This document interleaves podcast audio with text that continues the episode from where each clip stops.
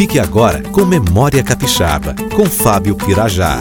O bairro Praia do Canto originou-se de um loteamento chamado Novo Arrabalde, projeto encomendado durante o segundo ano do governo Muniz Freire, que criou a Comissão de Melhoramentos da Capital em 1893, com o engenheiro sanitarista Francisco Rodrigues Saturnino de Brito. Vitória precisava expandir-se para o lado da Praia do Canto e era um famoso balneário, com inúmeras praias, como do Barracão, Castanheiras, Praia do Canto, Comprida e Praia de Santa Helena, e também as Ilhas do Boi e do Frade. Os jornais da época falavam na Vila Muniz Freire, que surgiria para fazer concorrência à Vila do Coutinho, ou Bairro do Sauá, que hoje conhecemos como Praia do Suá. Nessa época, ainda uma pequena vila de pescadores. O novo arrabalde do Saturnino de Brito englobava todas as terras da Ponte da Passagem, a Fazenda Maruípe, Brejos e Manguezais, o Morro do Barro Vermelho, em direção aos terrenos secos à beira-mar. E como a gente pode ver, o projeto é do final do século XIX e foi concluído somente no final dos anos 80. Teve um grande impulso durante o governo de Jones dos Santos Neves nos anos 50 e demais aterros também nos anos 60. Em 1972 foi realizado o grande projeto da Conduza, um enorme aterro da Praia do Canto até a Praia do Suá. Mas esse assunto fica para o próximo programa. Este é o Memória Capixaba.